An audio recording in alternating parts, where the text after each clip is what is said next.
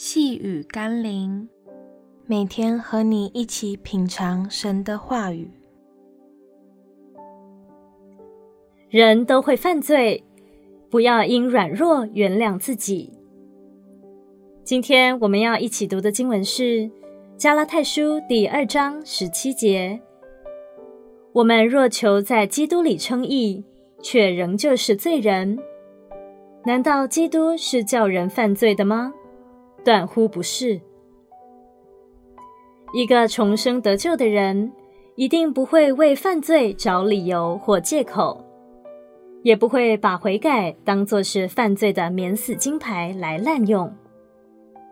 当基督复活的生命进到我们里面，会给我们一种向上的动力，让基督徒面对罪恶的试探时，有更敏锐的心去拒绝与胜过试探。虽然在成圣的过程中，我们仍有可能失脚，但因着重生的生命，会让我们一次又一次的刚强起来，并越来越远离罪恶。一个健康的人一定不会容许细菌、病毒沾染自己的身体，唯有那些自身有问题的人，才会无视于罪恶的存在，并与之妥协。让我们一起来祷告。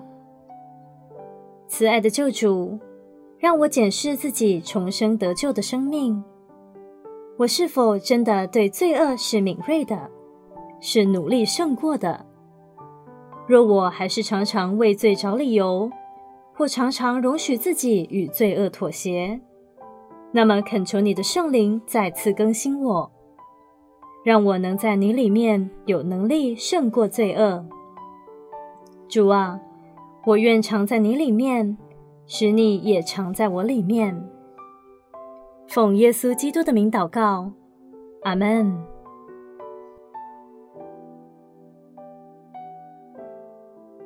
细雨甘霖，我们明天见喽。